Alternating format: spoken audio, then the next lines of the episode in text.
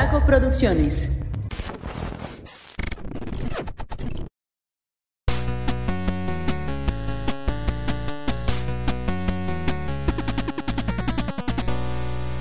Hola, hola, ¿cómo están? Muy buenas a todos y bienvenidos a un episodio más de Punto Geek, el podcast donde la cultura pop y el entretenimiento están en su punto. Gracias, amigo. El día de hoy eh, me encuentro con Emanuel Martínez, el alemán, ¿verdad? A, a ver, mira, ahora sí le puedes preguntar por qué el alemán. Con Mario López, el victimario, y un servidor, Luis Montes Lavala. Nos acaban de, de arrojar un doctor Simi, este, el ordinario que está en controles del día de hoy, y de público, de público y de fan, ¿eh? porque ya nos, a- nos aventó un, un doctor Simi. Eh, eso significa que ya somos famosos, ¿no? Sí. Ya, si, si tenemos un... El, el que tenga un doctor Simi es famoso, así de fácil. Totalmente. Ahora, eh, Mario, ¿por qué el alemán? Ponte los lentes que trae Luis. Que de hecho son mis lentes. Por eso. Es que traigo los lentes de Corintio. No, pero que deja que se los ponga Emma para poder entender. Deja. O sea, me los pongo y tú das la explicación. Sí, sí, sí. Que de hecho son de Emma. Toda persona con el color de piel de Emma, sus ojos y su color de cabello con ese tipo de lentes, si le pones una gabardina, fácilmente se puede hacer pasar por un alemán. Sin pedos. Velo, o sea, yo me lo imagino con gabardina, botas y todo y digo, a huevo es un alemán. ¿Es en serio? Sí. Ok. A mí me hace mucho sentido. Y por ejemplo, Luis con estos lentes no, no te pasa lo mismo, no te da el mismo efecto de me imagino. No, siento que Luis me va a vender algo a las 7, 8 de la noche en alguna esquina. No sé qué sea, es la sorpresa, pero no va a vender. O sea, pero ¿por qué? ¿Por mi tono de piel? Eso es racista, ¿sabes? No, no es por todo mi piel, es por cómo eres. ¿Y cómo soy? Agresivo, Ah, eres la bala. O alguien me dice, soy la bala. Yo pienso lo peor, digo, ah, cabrón, pues ¿qué hiciste? Qué grosero. Pues, Para empezar, yo no fui el que me puso la bala, ¿eh? Dudas y aclaraciones con el ordinario y con el profe. Cuando alguien te pone el apodo, eres la bala, hay algo ahí, una razón de por qué te pusieron la bala. Donde pongo el ojo, pongo la bala. Exactamente. Entonces, ¿qué vendes? De nada. Entretenimiento nomás, a YouTube.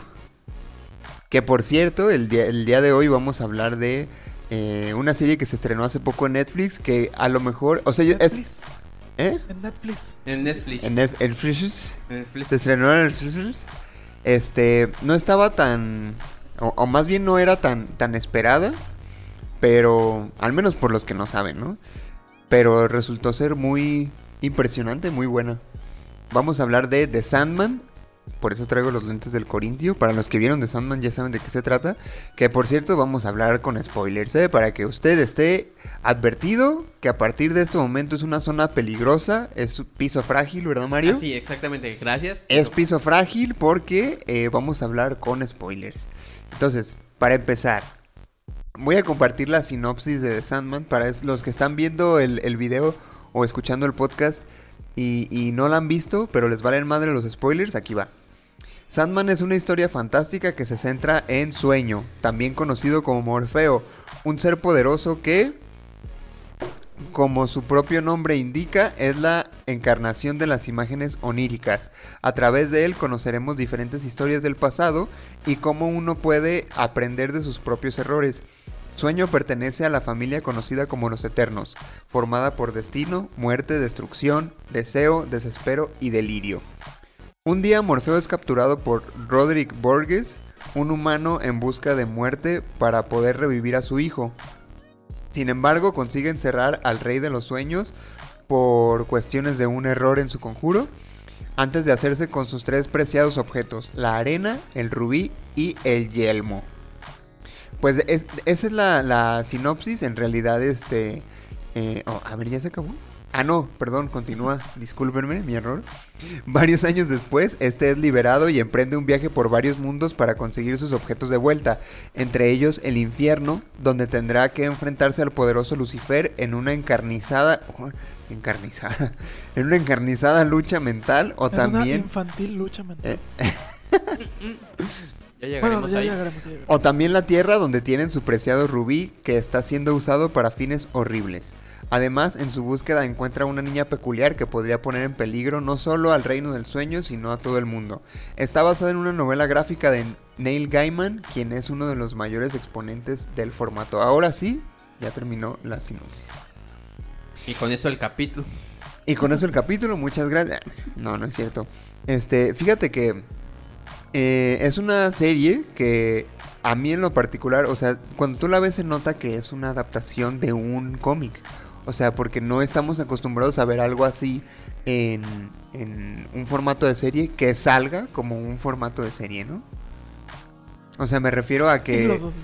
Eh, el, es, es- sí es dentro de la ficción, dentro de la fantasía y esas ondas, pero no estamos acostumbrados a ver algo tan loco, por así decirlo, ¿no? A lo mejor los que leemos cómics o los que hemos leído cómics ya estamos acostumbrados a que ese tipo de cosas tan extrañas, tan bizarras ocurran en un cómic, pero no en una serie, eso es lo que quiero decir. Ah, claro. Ok, sí, de acuerdo. ¿Tú ya leíste de Sandman? No, es de esos cómics que siempre he querido leer y no he leído nunca. O sea, me, me pasa lo mismo que con The Voice. No, nunca he leído eh, Yo Sandman, también. pero me llama la atención. Sí, fíjate que sí he tenido muchas ganas de leer de Sandman desde hace mucho y de Preacher, pero no, nomás no se me hace. Sí, estamos en las mismas. De hecho, yo que- pensaba ver la serie y después leer el cómic, aunque sea unos capítulos para tener una base. Pero pues también el tiempo no me dio. Pero sí está en mi lista como de por ver.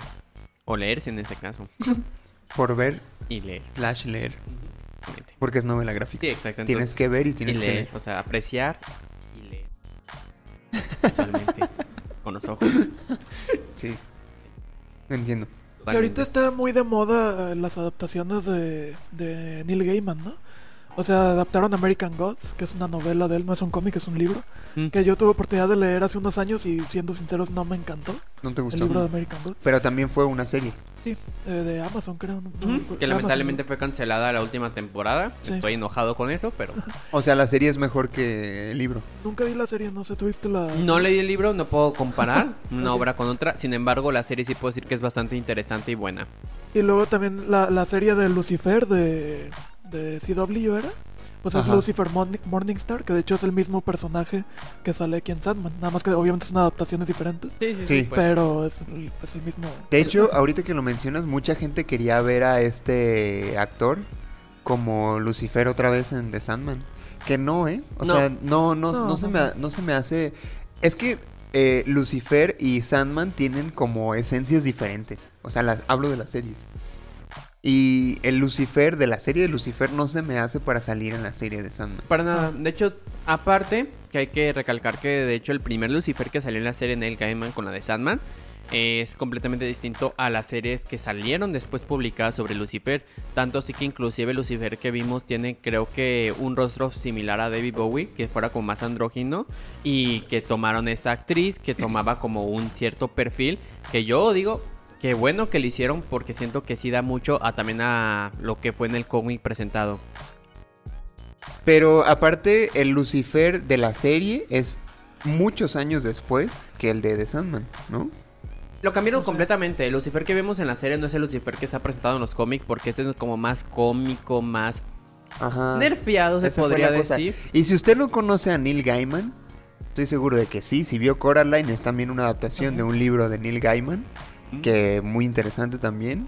Este, tanto la película como el libro, ¿eh? Porque este cuate tiene como esta peculiaridad de, de transmitir una atmósfera como muy, eh, muy gris, muy melancólica en, en todas sus obras, eh, aunque no sean necesariamente de terror, ¿no?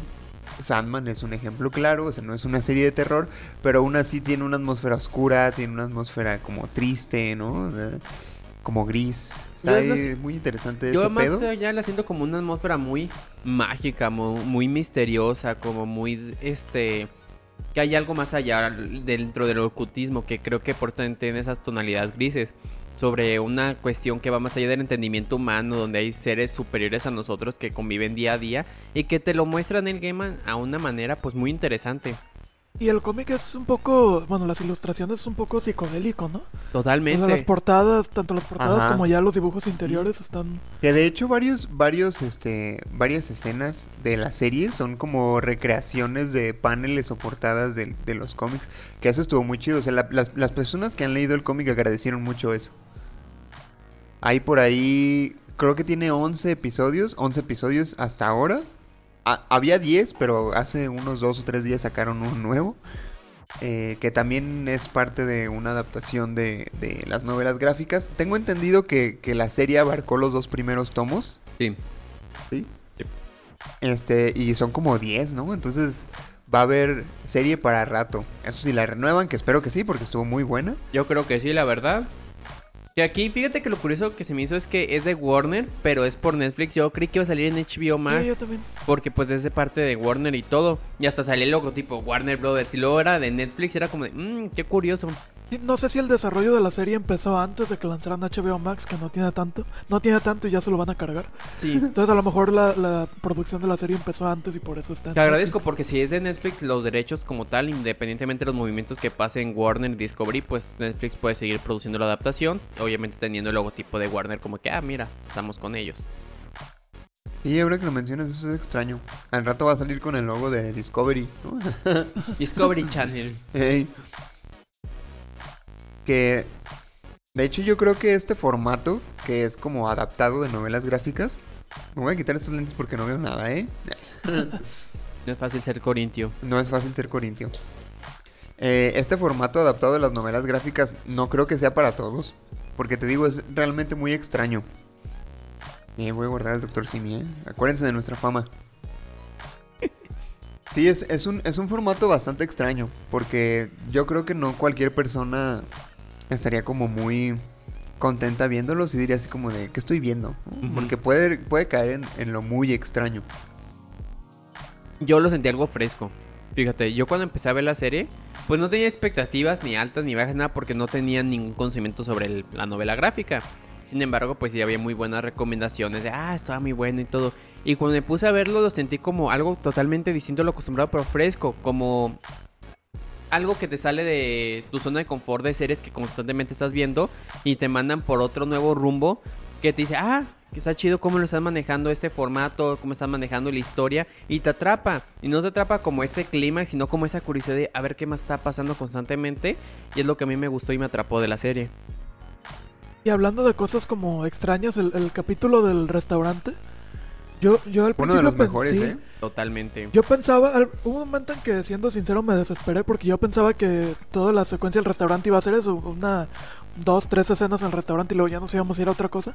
Entonces cuando empecé a ver que todo era ahí, primero fue como raro, pero después de todo lo que empieza a pasar, la verdad es que sí resulta un capítulo muy interesante. De mis favoritos totalmente la serie. Muy oscuro, muy de, de- de película de terror. Ahí sí lo sentí como película de terror constantemente. Todo lo que estaba pasando estaba bien psycho. Dije, ¿qué pedo? El profesor Lupin terminó mal. Ajá.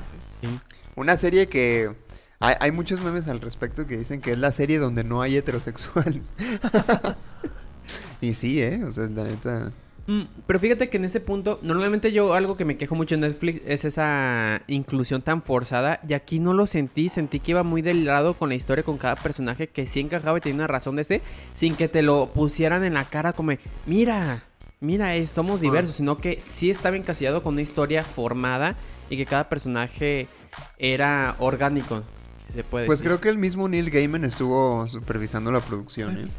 Entonces se ve que sí realmente lo manejaron bien porque creo que es un problema que hace recae mucho con Netflix de que ay, somos muy diversos pero demasiado forzado o como te lo están obligando. Y aquí no, se consume, se entiende y gusta. ¿Sabes de quién, de cuál personaje se me hizo muy interesante su, su caracterización de Deseo? Muy buena. Es, es bastante andrógino. Pero va con el, con el deseo, tal cual. Ajá. No, con el cómic y con el personaje de. con el mismo nombre de deseo, ¿no? Sí, Puede ser totalmente. alguien así andrógino, tal cual. Que no es ni hombre ni mujer, es el deseo que todo el mundo tiene. También me gusta mucho esta caracterización que tiene su contraparte desesperación.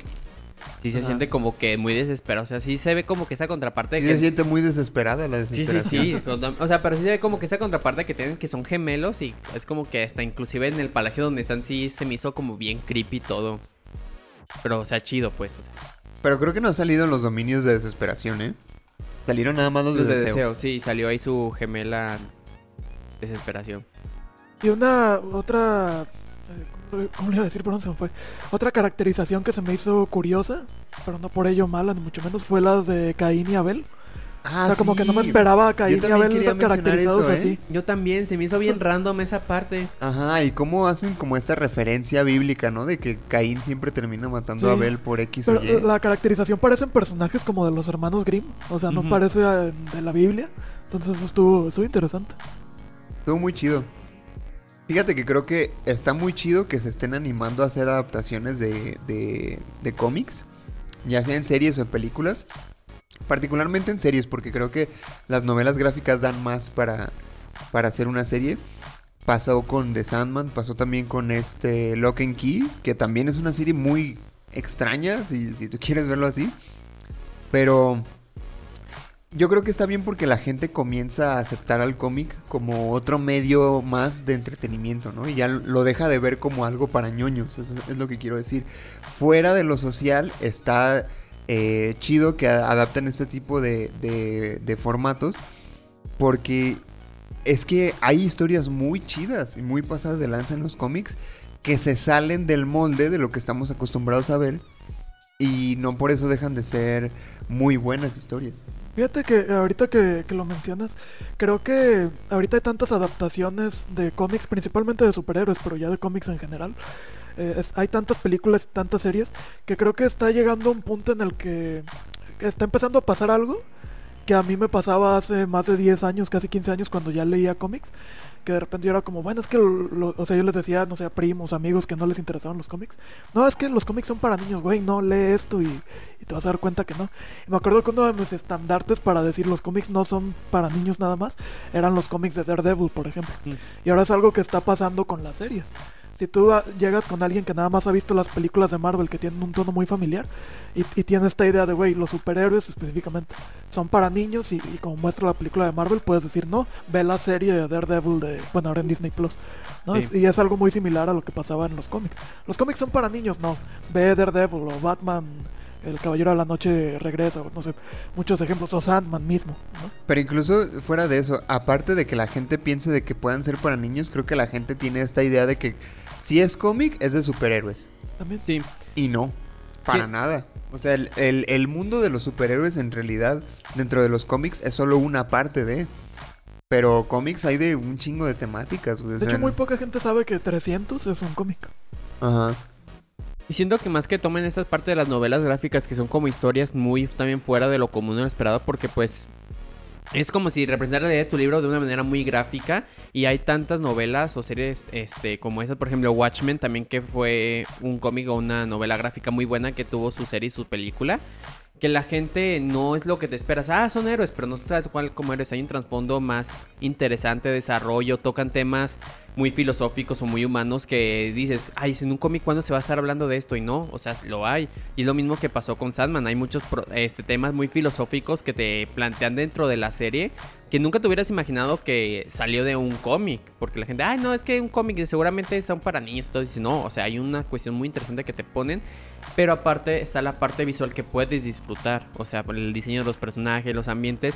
Que tal vez en un libro sea un poco más difícil de escribirlo y que la persona lo entienda. Sí. De hecho, algo, algo de lo que me gustó mucho de, de la serie. Para empezar, me gustó mucho la serie, así. Pero una de las cosas que me gustaron es que todo lo que pasaba era como la perspectiva de Morfeo.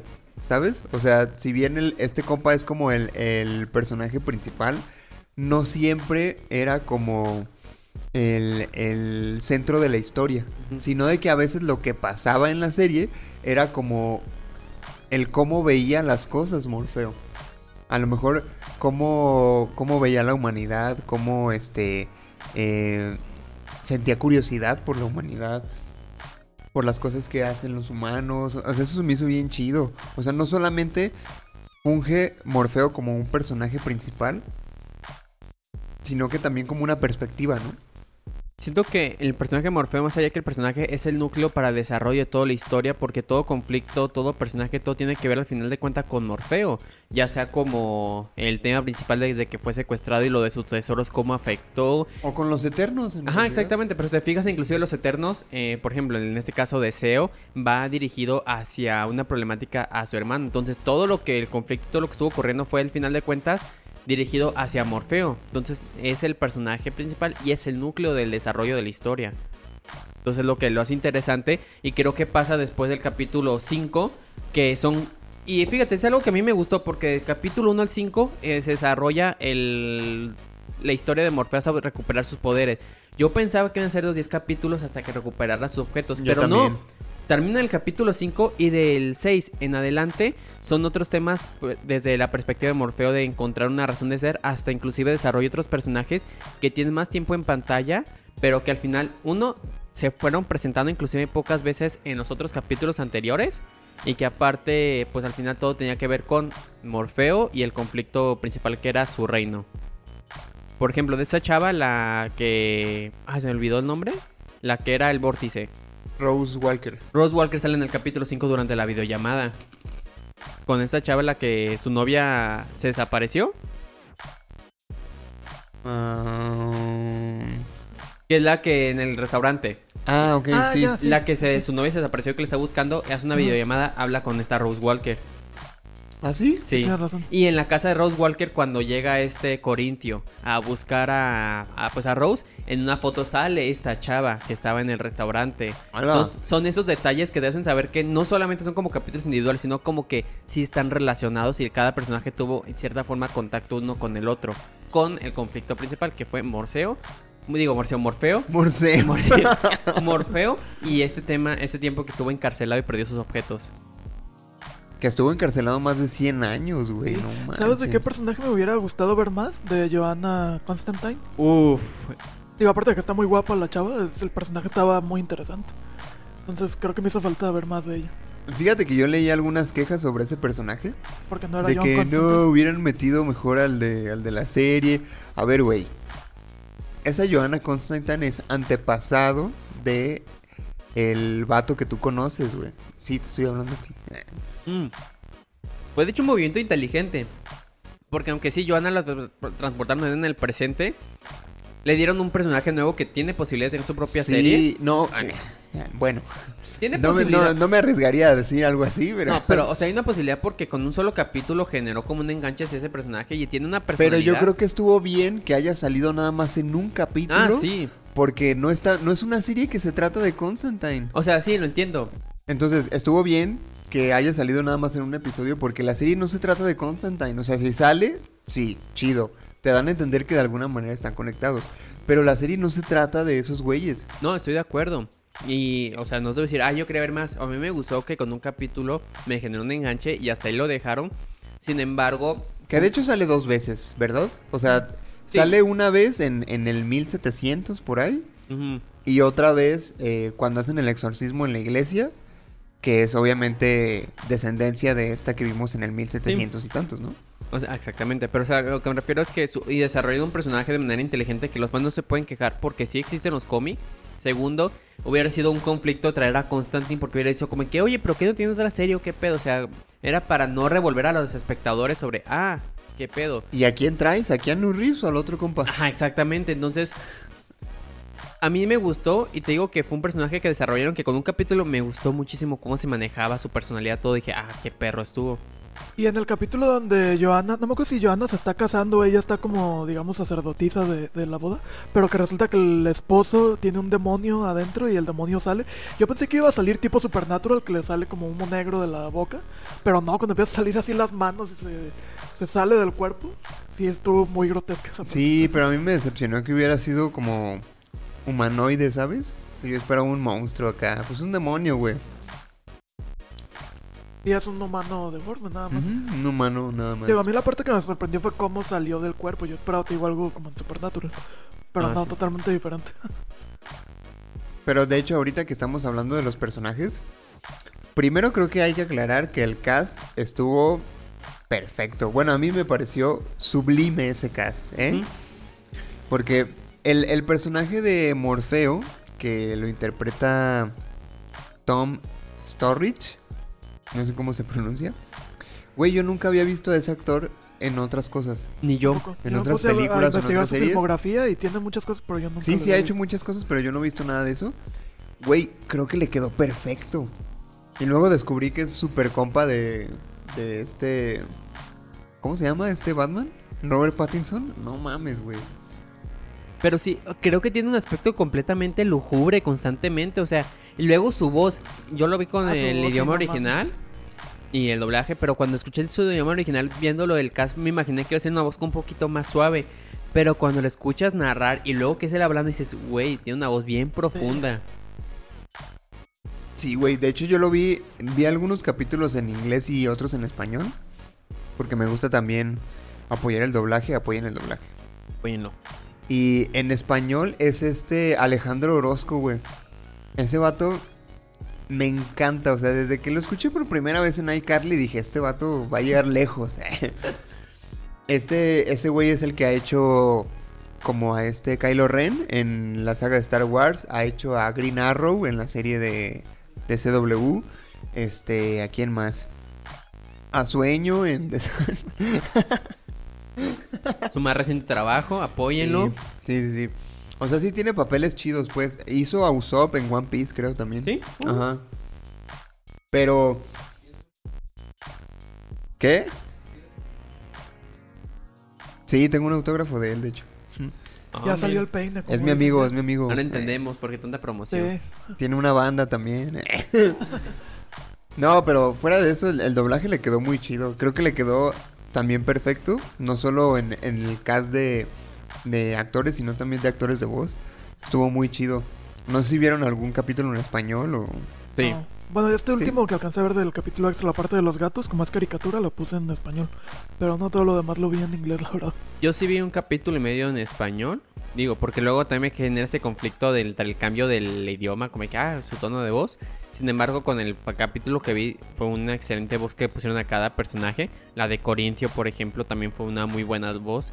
Que no pasa que a veces le ponen un doblaje con una voz a veces muy chillona, muy fuera de la caracterización o, la o como está el personaje, sino que va acorde y si dices, ah, no, o sea, me Sí, gusta. estuvo muy chido también de Corintio. Además, hay, hay otros actores que sí hemos visto en otros lados que sí son famosillos también, que salieron en la serie, como Charles Dance, que salió en Game of Thrones como el, el papá patriarca de los Lannister. Sí. También está Gwendolyn Christie, que también salió en Game of Thrones, y aquí la vimos como Lucifer, que gracias al cielo que no fue Tom Ellis. este. mm, Stephen Fry, que salió. Ha salido en un chingo de películas ese vato, güey. Y yo lo veía en, en la serie y decía, este vato yo lo he visto. El que. No me acuerdo cómo se llama en The Sandman, pero es el compa que, que defiende a la morrita cuando le están asaltando en el. Ah, ya. Ah, sí, sé cuál. Dice. Que resulta ser también un sueño. No me acuerdo cómo se llama. El actor se llama Stephen Fry, pero ha salido en películas como En B de Venganza, que también es un cómic, por cierto. Ha salido en Hobbit, ha salido en, en Sherlock Holmes, ha salido en Alicia en el País de las Maravillas. O sea, ese vato también tiene una, una trayectoria muy chida. También David Teulis, como ya decías, el profesor Lupin. Ah, sí. Este. Por ahí también salió Mark Hamill, obviamente o- o- solo su voz. ¿Mm? Fue este, el, el batillo con la cabeza de calabaza.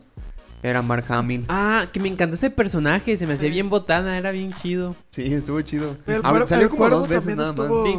El cuervo también estuvo chido. Ajá. Ah, por- es que no sé por qué soy un cuervo, me acabo de morir y de repente soy un cuervo.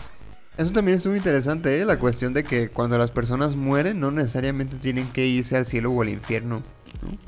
Ajá, es- Y esa personalidad que le da el cuervo como de humano, como de que no, es que es- mienten los humanos y todo eso que constantemente porque pues deja de no de, ay, pues yo era humano, o sea, no soy como un ser sagrado, no soy como un dios, sino que soy tan mortal, pero te ayudo. Me cayó bien ese cuate. A mí también. Ese cuate, güey, me vi bien chaburruco, güey. Sí. lo de- Ya, ya. ¿Cuántos años tienes? Todavía no tengo tre- ni 30 años, güey. Tengo como 18 yo. Ah, sí. Ah, no, no. Está, cha- está chavillo todavía. Yo hago TikToks, güey, todavía. Oye, no hay edad para hacer TikToks. ¿Eh? No hay edad para hacer TikToks. Claro que sí. Depende del contenido de tu TikTok. Yo sigo a un señor que se llama el abuelo que hace TikToks y es un viejito. A ver. ¿Y habla de qué? Eh, no, pues hace tendencias, güey, como... Nunca lo he oído hablar. Sale como bailando, güey. Pero es el abuelo de TikTok, ¿ves? Nunca hay una edad para hacer TikTok. Entonces puedes tú comenzar tu carrera, Emma. Puedes o sea, ¿me dejarla, estás diciendo viejo? puedes dejar la prepa para volverte TikToker. Imagínate. Y, Este, bueno, y volviendo a la serie. eh, ¿Saben qué capítulo me gusta mucho? El de. el que Sandman, o digo, bueno, Morfeo, se termina haciendo un amigo que lo, lo hace inmortal. Y Ah, cada 100 años se reúnen. En el 6. ese fue mi capítulo Oh, favorito, de hecho. Sí, yo tengo varios. Sí, es el 5 con el del restaurante, que todo se pone bien creepy. El 6 que se maneja esa parte también de los... Del amigo de la... Que constantemente lo va conociendo y conociendo la perspectiva que tiene. Y... um, siento que el último también estuvo bueno. El último... Con los asesinos y todo. Ah, sí. Que también, o sea, es que están bien creepy, o sea, todo lo que está pasando constantemente está como que dices, ay, güey, o sea, como imaginarte una reunión de asesinos así en una convención en un resta en un hotel y todos hablando bien casual, ah, sí, yo también, ni los cuentos, como que dices, ah, qué hablo. De hecho, me gustó mucho la participación de Corintio en toda la serie. Ahorita que hablamos de los asesinos. En el primer capítulo sale, pero ya como haciendo su desmadre y, sueño queriéndolo castigar, pero es cuando lo capturan. Entonces Corintio ya dice, no, pues de aquí soy, ¿no? Y, hasta le ayuda al, humano que capturó a sueño y todo. Porque él quiere seguir haciendo desmadre. Ese es el punto de, de ese vato, ¿no? Eh, me gusta esta onda de que Morfeo sea el que el que fabrica tanto los sueños chidos como las pesadillas para la gente. Sí, pues al final es el rey del mundo de los, de los sueños. Pero él, él lo dice en un capítulo que es incluso para el servicio de los humanos. O sea, todos sus sueños están bajo su mando, buenos o malos. Y se me hizo muy chido. Este, también me, no podría decir que me disgustó la actitud de Corintio, que quería, este, pues sentir que era ser humano, ¿no? Pero por su misma naturaleza de ser una pesadilla, pues era malo, ¿no? Mataba a la gente, traía unos lentes bien facheros, tenía dientes en los ojos. Eso sí se me hacía bien creepy todo momento cuando se veía sus dientitos y cómo se movían, era como de... Sí, eh, el, e- ese personaje fue interpretado por Boyd Holbrook. Tampoco lo he visto en otros lados, o no sé. Pero me pareció que lo interpretó muy chido. O sea, fue una interpretación muy buena desde mi perspectiva. Siento que ahí, aquí tocan muchos temas así muy filosóficos y muy espirituales, por ejemplo, este tema de Corintio, porque al final de cuentas él quería sentir, quería que se sintieran orgulloso, quería ser alguien de verdad, o sea, Quería ser un niño de verdad. quería ser un niño de verdad, exactamente. Entonces, como dices, nada más entr- entrar en ese conflicto y realmente su ambición era por miedo a desaparecer, porque les- le gustaba el vivir, que fue lo mismo pasó con el otro tipo, que también se me olvidó cómo se llamaba, que era también un sueño que pasó mucho tiempo viviendo con los humanos y aprendió lo que es estar con ellos, los sueños. Entonces creo que siempre está como esa perspectiva que va aprendiendo, de hecho sueño, en que su hermana le plasma que no está mal convivir con los humanos, sentir aunque sean, sean eternos. Tener un propósito en esta vida más allá de solo cumplir su deber. Entonces me gustó mucho ese tema filosófico que también toca con muerte y que dice, nosotros, nuestro propósito es nuestra función, eso es nuestro objetivo y es nuestro todo, pero no es nada malo, sino que hay que aprender a disfrutar. Entonces me gusta mucho esa cuestión. De hecho, parte de lo que el capítulo 6 fue mi favorito fue eso, la, la charla que tienen Muerte y, y Morfeo. Se me hizo muy chingona, güey. O sea, porque para empezar te dan una perspectiva diferente a lo que todo el mundo cree que es la muerte, ¿no? Algo feo, algo... O sea, que te vas a morir y hay incertidumbre de qué va a pasar. Y a la muerte la presentan como un personaje buena onda, muy carismático.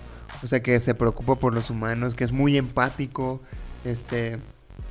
Y, me gusta como todos estos efectos de, de que se lleva a las personas y muchas veces ni siquiera saben que ya se murieron, ¿no? Sí, es como Mm. algo muy natural. Ajá, algo supernatural. Este, me gusta cuando se lleva al viejito, Ah, Ah, que luego, sí. luego sabe que, ah, ya me voy a morir, ¿no? Y, y- o cuando se lleva al chavo este que atropellan, que dice, oye, ¿viste? Me iban a atropellar. Y la morra, ah, sí, te iban a atropellar. De hecho, a mí me ha tocado eh, platicar o saber de personas que supuestamente tienen el don de platicar con personas ya fallecidas, etcétera.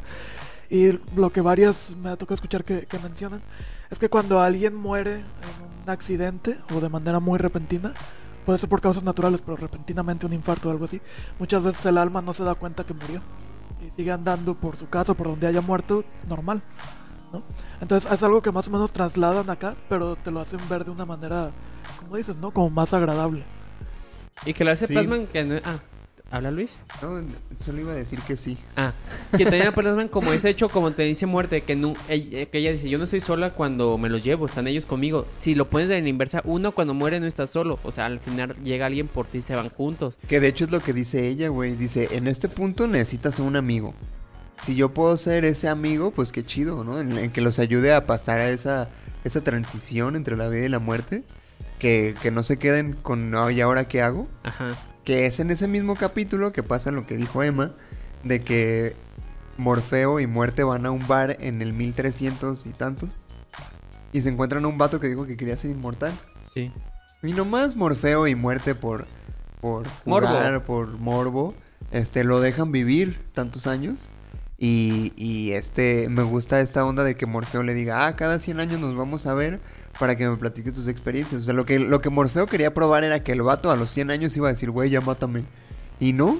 O sea, pasaron 100, 200, 300, 500 años y el vato, ah, sí, güey, me va chido. A veces llegaba como un pordiosero, a veces llegaba como el hombre millonario, ¿no? O sea, tenía como esos altibajos. Y el vato de todos modos quería seguir viviendo, güey. Y, y la transición que tiene, o la evolución que tiene Morfeo, de cuando ya se, ya, o sea, e- este inmortal le dice que ya lo considera un amigo y Morfeo como que se indigna. Y 100 años después en su reunión más reciente, ah, es que estaba, o sea, qué bueno que no me dejaste plantado, somos amigos o algo así. O sea, esa evolución que se enoja cuando le dice, ya eres amigo mío, y después te das cuenta que sí, ya le tiene el, el estilo. Y me gustó mucho la, la leyenda que se forma eh, cuando se reúnen en el 1800 y algo. Que Es "Ah, cuando que- sale Joanna Constantine, ¿verdad? Que dicen, es que ya está la leyenda de que aquí ca- cada cierto tiempo se reúnen el judío errante y el diablo. Sí, Y el Ah. diablo. está muy chido.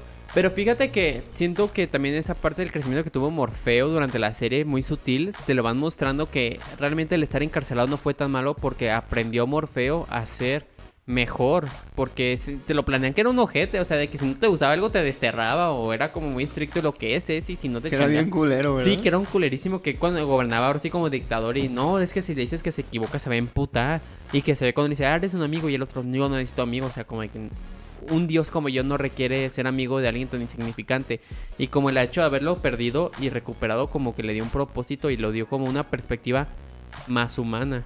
¿Sabes qué me gustó a mí, hablando de ahorita de que estaba encerrado? Que lo, encierran como en 1800 y tantos, finales. Pero te dan a entender, o sea, él mismo dice que si la gente no sueña, si la gente no duerme bien, pasan cosas culeras.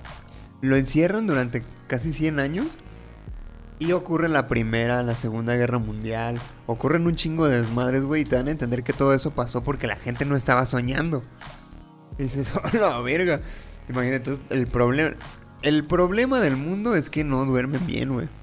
Que haya insomnio en este planeta. O sea, el punto es, duerme tus ocho horitas diarias, así, Y puntualito. ya con eso, no, no. No tienes que andar buscando guerra con nadie. No tienes que andar conquistando países. Nada, nada. si duermes bien, mira, todo tranqui. No, Luego, a lo mejor en tus sueños puedes conocer a Alex Fernández. ¿Ves? Por eso los sueños son buenos, se te transportan a otro mundo más bonito. Que por cierto se me recordó al capítulo, creo que fue el tercero, con la de Joanna Constantine, de con la su expareja cuando encuentra en la arena. Está todo en su cuarto literalmente muriéndose, pero que la arena la mantenía viva y que ella Ah, estaba sí, soñando constantemente, o sea que realmente ella se quedó viviendo en un sueño feliz sin afrontar su realidad hasta el punto que su cuerpo pereció. Eso se me hizo bien gacho cuando lo vi. Sí, fue Estuvo muy triste, güey.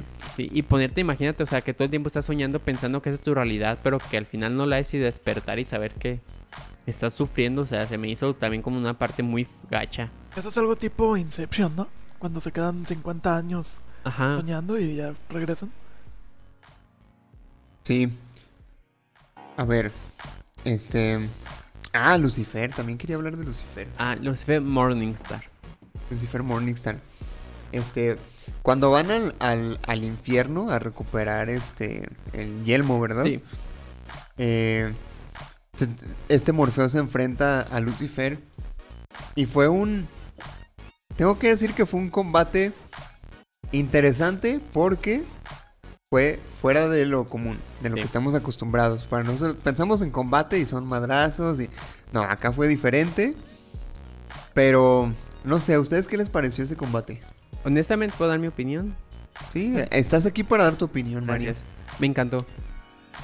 Me encantó. Uno, porque curiosamente me recordó a la, a la pelea que hay en la eh, película animada, en la espada en la piedra, cuando se pelea este Merlin con la bruja, esta Morgana. No sé si has visto la, se- la película animada. Morgana. Morgana, que es siempre la némesis de Merlin. En la película de la espada piedra, la animada. De ¿No se Disney. llama Madame Mim? Creo que, bueno, no recuerdo, según es Morgana, pero bueno, Madame Mim. Pero que se van transformando cada uno en un- cada uno Ah, sí, más sí, fuerte sí. Para enfrentar. Y eh, lo aplicaron en esta misma con una lógica. Al final de cuentas es una batalla como de conceptos lógicos, cuál gana a cuál. Obviamente el que primero da el concepto tiene la ventaja porque sabe cómo proponer algo, una fuerza mayor para derrotar al otro. Se me hizo bien interesante, güey, pero al mismo tiempo se me hizo así, güey. Ah, sí, pues yo soy Goku en Super Saiyajin fase 500, ¿cómo ves? Y, y luego el otro, pues yo soy Vegeta en Super Saiyajin fase 2000.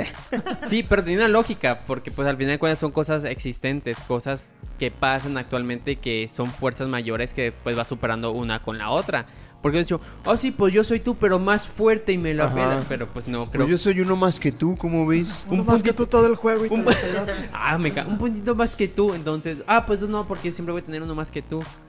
Pero me gustó mucho ese concepto que metieron y que tiene sentido porque si son dioses, seres que van más allá del conocimiento humano, no tiene sentido que se agarren a madrazos con espaditas y, uy, no, yo te Pero pego". fíjate que se me hizo bien interesante esta parte donde Morfeo todo el tiempo está aclarando que él no es un dios. Que él está como por encima de los dioses, ¿no? Algo así lo da a entender. Y dice que Lucifer es una criatura que es incluso más poderoso que los eternos mismos. Y aún así le ganó. Siento que por el tipo de batalla, porque fue una batalla como mental, como ellos manejan, una batalla de conceptos que no influyen sus poderes reales, sino que lo que ellos pueden proponer e imaginar para estar en, eh, ahora sí que en igualdad de condiciones. Me gustó cómo fueron yendo como de lo más chiquito a lo más grande. Porque empezaron así como de, no, pues yo soy una bacteria. Y que sabe que ya al terminar, pues yo soy una galaxia. Y, y, y lo, lo que hizo que ganara Morfeo fue cuando Lucifer dijo, yo soy la antivida. Y él dijo, pues yo soy la esperanza. Y vi un meme donde cuando dice yo soy la esperanza se convierte en Superman, güey. Ya Henry Cavill. Ay, Henry Cavill, la, la S significa esperanza. Eh. Esperanza. Pero sí, se- Lucifer hubiera dicho, pues yo soy Kryptonita y vale. Pues yo soy. Ah, yo lo hubiera dicho, yo soy Batman y ¡pum! Me la- Ah, ¿Y por qué me ganaste? Pues soy Batman ya. No hay explicación, soy no, Batman. I'm Batman. Y ya, sacar la pelea en sí en breve. Y como, alguien- al- desde el principio alguien hubiera dicho soy Batman y mira. y como su compa es Batman, en chinga llega Que por breve. cierto, cuando el primer capítulo que sale en el Vórtice y su hermano, que tienen como juguetes, bueno, el niño tiene juguetes como de Batman y Flash y todo eso. Ajá. Esa referencia me gustó, porque al final el cómic de Sandman es de, de cierta manera de DC Comics. Entonces que hayan hecho una referencia a los superhéroes de DC estaba curioso. No me acuerdo de eso, fíjate. Tiene juguetes, uno de Batman, uno de Flash, creo que uno de Entonces Superman. puedo decir que ahí también en esa serie, en su mundo de la serie, estrenaron Batman contra Superman y todo. Dale, qué feo. Pero bueno, ahorita que lo mencionas, el personaje de Rose Walker no me encantó, ¿eh? Aunque me pareció que fue coherente todo el tiempo. O sea, todo el tiempo lo que quería era recuperar a su hermano. De ahí no la sacaron y se me hizo chido que siempre mantuviera ese mismo objetivo, aun cuando ella descubrió que era un vórtice. Que con el hermano hay una referencia muy curiosa cuando sale eh, disfrazado como de superhéroe y le llaman The Sandman. Porque realmente eh, Sandman eh, era un superhéroe como de los 40 por ahí. ¿Sí? Y, se lo y le encargaron a Neil Gaiman que lo reinventara, pero al superhéroe tal cual. Ya después Neil Gaiman se fue por otro lado, empezó a crear el personaje de Morfeo y creó toda su historia de Sandman, totalmente distinta. Pero el niño como superhéroe es una referencia a que Sandman en realidad era... Supuestamente lo que le dijeron a Neil Gaiman era, tienes que inven- reinventarlo a él. Y pues vaya que lo reinventó, ¿no? Se fue por otro lado, completamente nada que ver. Pero empezó siendo como un superhéroe normal. Ojalá, yo no sabía eso. Ni yo. Un fact de Emma. Fun fact. este. Ah, esa, esa chava que interpretó a Rose Walker se llamaba Kyo Ra. No sé si lo pronuncié bien. No, no. O sea, es Kyo espacio Ra. yo, No Ra. es Kiora. Como el avatar. Ah, estaba pensando. O sea, es Ra como el dios egipcio. Ajá. Yo, Sí. Ra. Eso dicen mis datos. No sé si están correctos. Que yo No creo que sí. O sea, de pensar cuáles son tus datos. O sea, mis fuentes. Ah, internet. No, no es real. El Ya con departamento eso. de inteligencia de Punto Geek. Kio. Tenemos todo un equipo de inteligencia. ¿Y es su eh, primer trabajo? Encabezado por Don Miguel y el ordinario. Todo Miguel, no lo he visto. Ahí están los controles, güey. ¿Cómo que no lo has visto? está Don Miguel, mira, está sentado junto al ordinario. Le está enseñando cómo usar PowerPoint. la calculadora de Windows. A ver, Don Miguel, no, ahí está multiplicando, tiene que restar. Oye, pero ¿es el primer trabajo de Kyo Ra? No sé, Nunca la había visto yo en alguna serie. yo entonces- tampoco. Fíjate que se me hace... Matemáticas, hijo. Se me hizo muy culero lo que le pasó a su hermano. O sea, de que lo hayan tenido los tíos y lo hayan tratado de la verga. y todo. Ay, ya sé, está bien ojete. Sobre todo esa parte que va corriendo y métete aquí en la cajuela. Fue como que, dude, que me quedé con las dudas y mató a la otra chava porque sacó la escopeta de ahí. No, güey. ¿No? Corintio fue el que mató a ellos dos. No, mató al tío porque no, o sea, pero es que y la otra. tía. Pero es que el otro sacó la escopeta, pero se- no sabía como que "Ay, la voy a quitar porque está en la cajuela. Lo vi que la sacó como para de te voy a dar en la madre porque sabía que ibas a llevarte el morrillo. Creo que ahorita mencionando a Corintio, creo que en los cómics él es el que funda el, el grupo de los coleccionistas. Pues también te lo haces saber en la serie. en No, 3B. porque en la, en la serie los coleccionistas lo buscan a él. Pero en cierta manera le influenció, influenció durante toda esta temporada porque inclusive le hacen saber a Morfeo, o sea, durante la pelea que dice, tú hiciste este grupo de coleccionistas. Y ya fue cuando después de que Morfeo vence a Corintio que todo les da como que esa golpe de realidad de que, o de culpa de lo que están haciendo. Fíjate que esa, esa reunión que tuvieron esos asesinos me hizo pensar mucho. Se me hizo muy chido también. Pero, ¿cómo sabemos que a lo mejor ahorita no se está celebrando una convención de asesinos en algún lado, no? Sería Es muy bien probable. extraño, güey. Mira, siento que si hubiera una te hubieran invitado por haber estado comiendo pan con agua, entonces... Yo nunca he matado a nadie, Mario. Pero estás a punto de, a lo mejor esa convención, esa convención te despierta la necesidad. Esa compensación. Esa conversación. es que es una convención de conversaciones. Estás pisando piso frágil, ¿eh? Totalmente, es mi ficha negra. No, se me hizo bien chido cómo al final Morfeo termina matando a Corintio. Y... ¿Qué? Ah, Termina desviviendo a Corintio. Amigo, ya, Ya dijimos, que, va a haber spoiler. spoilers. bueno, ese momento en que mágicamente Sandman utiliza una habilidad para que Corintio deje de estar en ese plano actual y sino ser una un ser que va a ser recordado Ajá. porque no es allá actualmente en- Sí. sí, bueno, el día de hoy el ordinario no trae micrófono, así que no, no se pudo quejar abiertamente en el programa, pero... ¿La vas a ver, Josué? Que sí, dice. bueno, pues ya sabes lo que va a pasar, ¿eh? Perdón. Josué viene a grabar un capítulo de Sandman con spoilers sin haber visto ni siquiera la serie y se queja porque le damos spoilers. Es que él está como productor hoy, güey. El productor tiene que estar preparado para todo. No, bueno, él está preparado audiovisualmente. De hecho, mira, aquí... No, aquí... Aquí en esta parte... va a poner a un monito a este, a, a Morfeo, ¿verdad, Josué? ¿Cuántos días tiene para hacerlo? Si no es despedido. Eh, no, pues es que también tengo yo que editar el audio y todo. Hay, hay trabajo detrás, Hay tra- Mariano, ah, hay trabajo detrás. Va, va, va, va. Hay Pero va a quedar chido para que lo veas esta vez, por favor. Sí, le voy a dejar mi like y suscripción. No, yo soy suscrito, ya me acordé. Pues le dejas tu like y lo compartes, si no es mucho pedir. No, y, y aparte voy a, a dejar mi comentario también. Me parece perfecto. bueno, el último personaje del que quería hablar era el mismo Morfeo. Que para empezar, a pesar de que no había visto al actor en otros papeles, se me hizo que, que nació para interpretar a Morfeo. A lo mejor estoy siendo muy, muy intenso con esto que estoy diciendo. Pero es que la neta, o sea, se me hizo una interpretación fabulosa, güey. O sea, en ningún momento me cansó. En ningún momento dije esto no le queda. O sea, que aparte, eh, es un personaje muy oscuro, muy siniestro, a pesar de que no necesariamente tiene que ser así, ¿no? O sea, es el rey de los sueños, o sea, hay cosas chidas como cosas culeras, pero siempre muy sombrío, muy siniestro, que por cierto no sé si vieron que toda su ropa era de un dead. Sí, totalmente. Inclusive las botas de Undead me fascinaron. Quiero un par para mí. Botas, el pantalón, la, la camisa, la, la gabardina que traía, todo era un dead.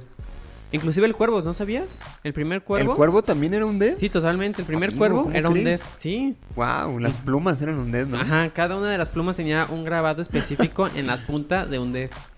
No lo vi, fíjate. No, es que tienes que prestar mucha atención al detalle. Antes de que... Tienes que pausarla cuadro por cuadro. Cuando le disparan al cuervo y sale así las plumas, ahí puedes meter el zoom y ver.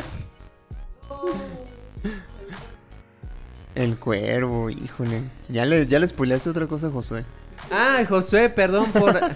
Cuando el cuervo desaparece de la serie por razones desconocidas. Cuando deja de salir, porque... Sí, no voy a mencionar la razón del por qué. Es que no le ofrecieron tanto dinero como él quería, entonces dijo, no, así yo no juego. Dijeron, eso no es un juego, es la realidad. Sí, y lo desviven. No lo desviven, Luis. Ya mágicamente desaparecen los siguientes capítulos. Va, está bien. Bueno, pues, volviendo al tema. Pueden seguir a la marca Undead en sus redes sociales. Los encuentran como undead.mx en Instagram y Undead Alternative Clothing en Facebook. Gracias, Josué. Gracias, Ordinario.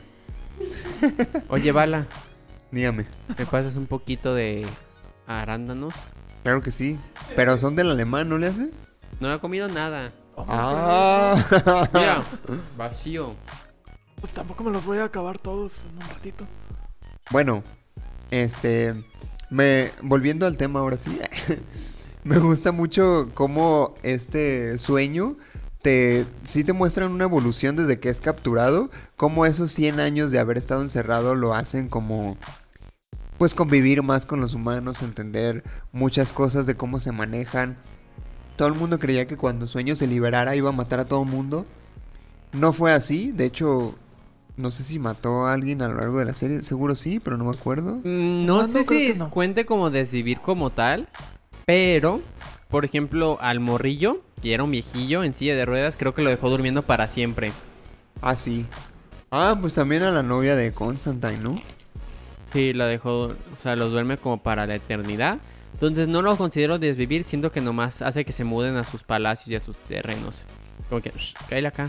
Ya, se van. Y una mención honorífica a los personajes que están en la casa donde llega a hospedarse Ross Walker. Que se me hicieron bien chidos. O sea, el arrendatario, que es un eh, drag queen. eh, las, las dos hermanas Bueno, góticas. Porque te lo dicen, es que son madre, hija, o son hermanas, o son amantes, nadie sabe. Ah, sí.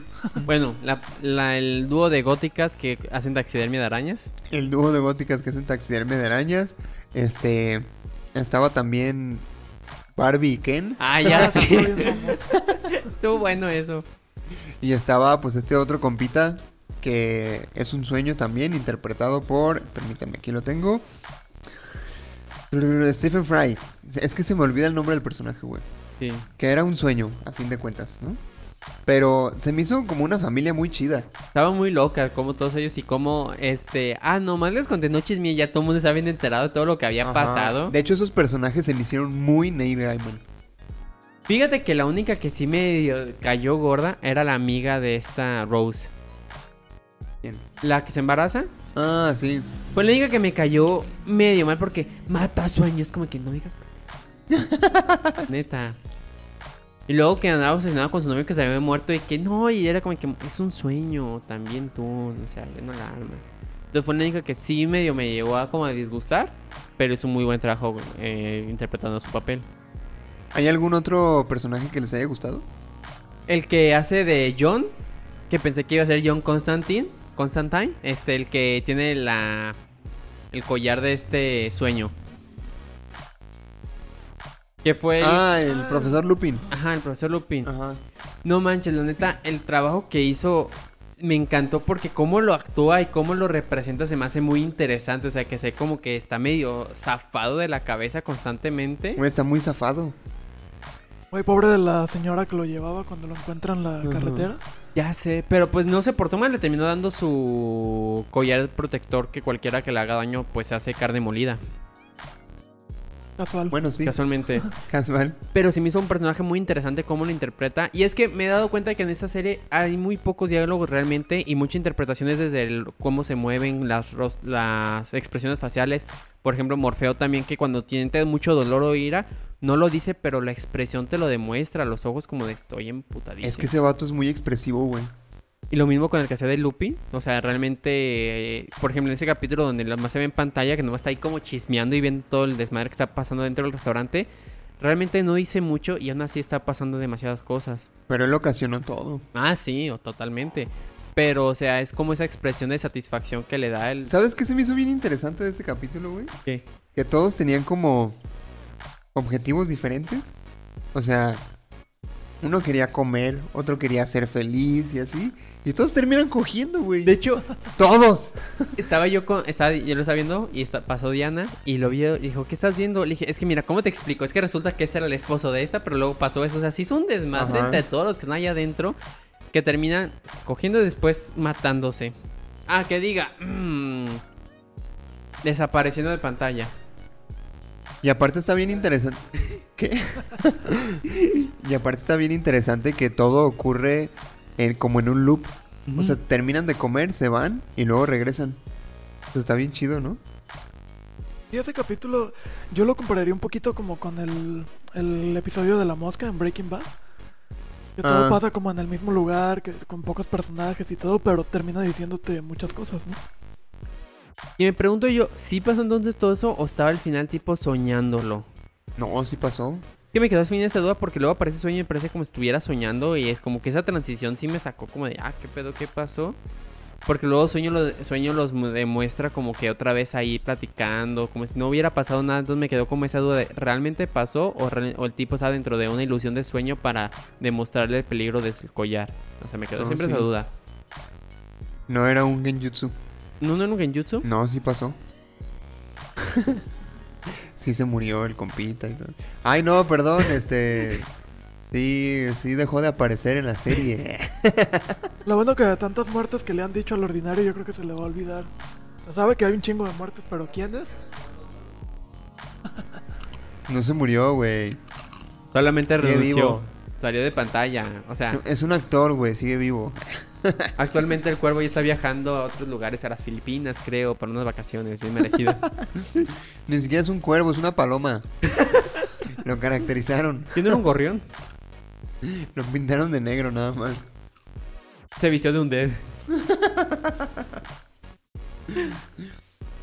Capítulo favorito. Uf. Creo que... ¿Tengo que elegir solo uno, uno, uno? Eh, Sí, en primer lugar sí. Ah, el 6. El 6 también, yo y tú. Six. Y el 6. Que se llama mm, Capítulo 6. capítulo 6. Arte 6. No, no me acuerdo cómo se llama. Ah, sí es cierto. Estamos en... Estamos en piso frágil. Al parecer la próxima temporada va a abordar la pelea que van a tener el infierno y el reino de los sueños. Y también la venganza de Deseo ante la amenaza que le dio Sueño. El deseo me cayó La gordo, ¿eh? amenaza que le dio sueño. La venganza que... ¡Wow! Y aparte todavía queda la incógnita de dónde está el hijo pródigo. El pródigo. Falta uno de los eternos. Yo sé quién es, pero no voy a decir porque se spoiler. Yo también sé quién es. Pero no hay que decir porque luego se enojan aquí en producción. Producción. ¿Cómo estás, producción? A gusto, todo bien. ¿No te afectaron los spoilers?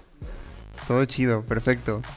Me, me parece muy bien. La próxima ponte tu Siento que ahorita micro, va a güey. salir con que la cámara nunca estuvo grabando, hijos de su... El capítulo ni siquiera se grabó. ¿Saben qué? El audio no se grabó. Va a ser sin video esta vez. eh. Chale, no. De hecho, hoy solo tenemos una cámara. Está bien, ¿no? Dígale hola. ¿Sí me veo yo? Amigo. Pensé No, que eh, La verdad es que no, ¿eh? Qué o sea, bueno. solo se ve de aquí para Conema. pensé que de hecho solo estaba De encuadrado. hecho, yo salgo yo cortado. No creo, siento que si no tú estás encuadrado para que sea completamente Luis Montes y sus amigos. No, eh, pues sale Emma. Pero es que Y de hecho hay otra cámara que está apuntando a Josué, que tú no sabes. ¿Pero no salgo yo? No, no sales tú. Perfecto, salud. Creo que Josué quiere decir algo. Digo, el ordinario. Quiere decir algo, ¿no? ¿No? ¿Todo bien? ¿Todo bien? Bueno, pues ¿quieren agregar algo ya para concluir o ya nos vamos? Ya vámonos. pa. Yo quiero concluir que realmente quería criticar algo del capi de la serie. Normalmente yo critico algo de cada cosa que veo. ¿O que no ves? ¿Cómo Ok. estuviste criticando a She-Hulk y ni siquiera había salido? Tuve mis argumentos y yo de todas maneras dije, ojo, no le he visto, es un argumento sin antes verla.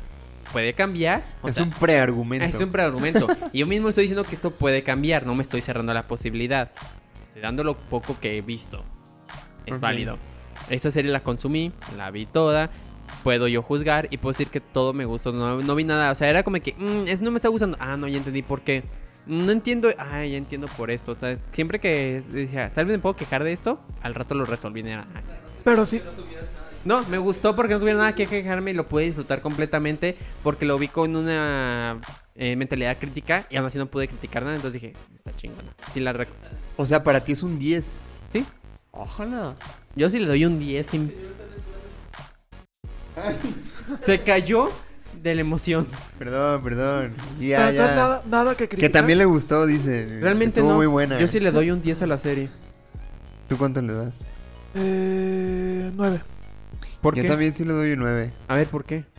Bueno, a nivel personal creo que de repente sí es un poquito lenta. Pero, o sea, la verdad es que te atrapa. Pero sí de repente hay unos capítulos que como que le podrían acelerar un poquito más. Pero fuera de eso, me gustó bastante. A mí, yo le doy un 9 porque.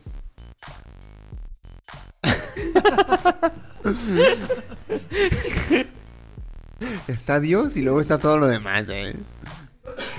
Es No. solo la Biblia con sus plot twists y todo. Ay, no, es otra cosa. No, yo le doy un 9 porque la verdad sí siento que. Como que de repente a mí me pareció que se iba como por las ramas. Y que se centraba en cosas que no tenía tanto que centrarse. Que al fin de cuentas terminaban siendo interesantes. Pero que no tenían tanto que ver con la historia principal. Como por ejemplo... Pues de los, los primeros capítulos con Rose Walker, o sea, no había como mucha hilación. Pero, como tú dijiste después, como que se corrige. Y de todos modos, 9 es una buena calificación, ¿eh? Son buenos. Sí. No, era mi... Nomás quería preguntar, o sea, no era como juzgar, o sea, me dio curiosidad, pues. Ya no digo nada. ya. No, está bien. Mira, el, el doctor Simi dice que tiene 9. ¿La serie o tu novia? No es Dile cierto. algo, dile algo. Tiene 8. Dile Cuéntale algo. sus dedos.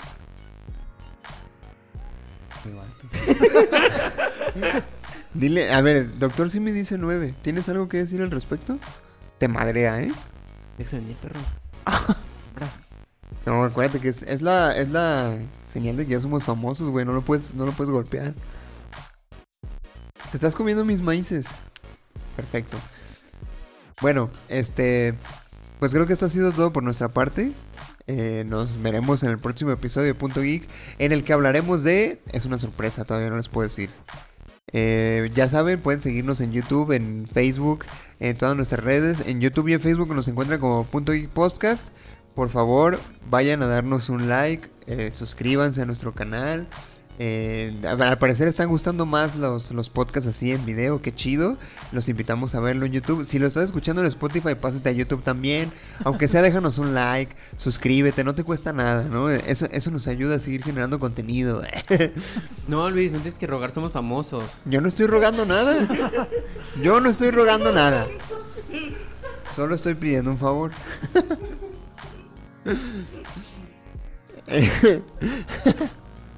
Ay, no. El ordinario se está riendo mucho de nosotros. Este, pues bueno, hasta aquí mi reporte, Joaquín. Me despido, yo soy Luis Montes Lavala Emanuel Martínez. Manuel López, el victimario. y el doctor Simi, El Simi. el Simi Famous. y nos vemos en el próximo episodio de Punto Geek. Hasta la próxima. Adiós. Nos vemos.